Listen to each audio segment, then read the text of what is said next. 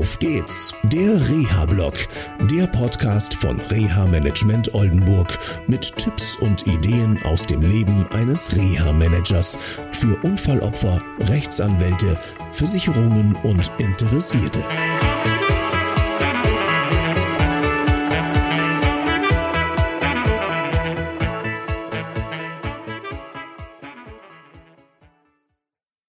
Hallo und herzlich willkommen zu einer neuen Sendung von Auf geht's, der Reha-Blog.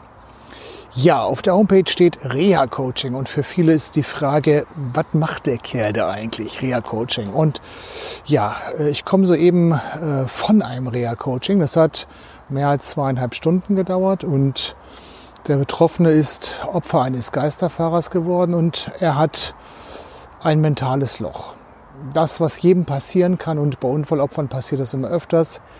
Äh, so die Frage, wozu tue ich das eigentlich hier alles? Ich habe es doch nicht verschuldet. Warum muss ich Anträge stellen? Warum muss ich dies tun?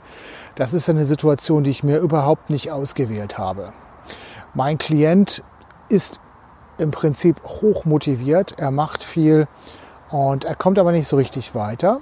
Und er ist auch ein wenig antriebsarm. Das hat verschiedene Gründe. Das eine ist seine Persönlichkeit, aber er hat auch ein Schädelhirntrauma erlitten, das nicht erkannt worden ist. Wir hatten diese Thematik schon öfters mal im Auf geht's der Reha Podcast und er wird begleitet durch eine sehr gute Neuropsychologin. Das ist die Katrin Sukol-Potratz aus Quakenbrück bzw.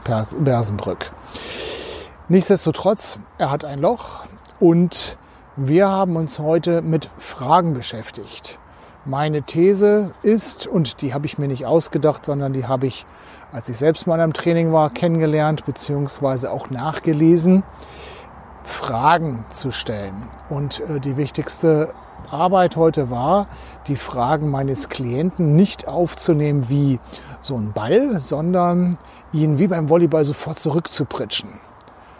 Denn es hilft ja überhaupt nichts, wenn man Verantwortung abgibt, wenn man jemanden sucht, äh, dem man die Schuld geben kann.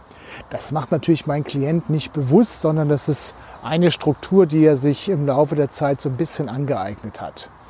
Und ähm, spannend war, dass wir äh, unheimlich weit gekommen sind. Viele Dinge konnte er neu für sich formulieren. Er hat viele Unterstützungsaufgaben mitgenommen und ähm, die sich mit diesen Fragen beschäftigten oder beschäftigen werden, die er sich selbst gestellt und selbst erarbeitet hat.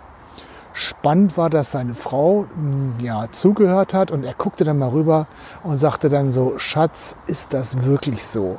Und sie hat ihm ein tolles Feedback gegeben, indem sie sagte, ja, das habe ich dir nur mit anderen Worten schon öfters gesagt. Und du darfst mehr für dich tun und wieder mehr Autonomie erlangen.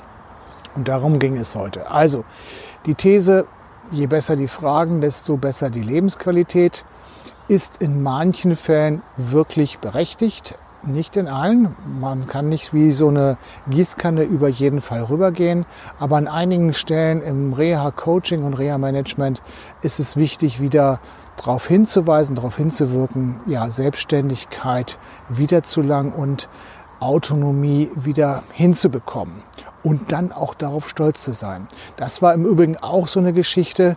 Mein Klient merkt gar nicht mehr, was er alles erreicht hat. Denn als ich ihn kennengelernt habe und den ersten Arztbericht vorgelegt bekommen ja auch wieder habe, ähm, war es so, das waren zwei Seiten Diagnosen. Dass ich also mit meinem Klienten heute noch sprechen kann, ist echt ein Wunder. Und ähm, das durften wir auch zum Thema machen, was er geschafft hat. Das war's erstmal. Ich wünsche euch noch eine gute Zeit. Bis zum nächsten Mal. Tschüss. Das war eine Folge von Auf geht's, der Reha-Blog. Eine Produktion von Reha Management Oldenburg. Weitere Informationen über uns finden Sie im Internet unter www.der-rehablog.de.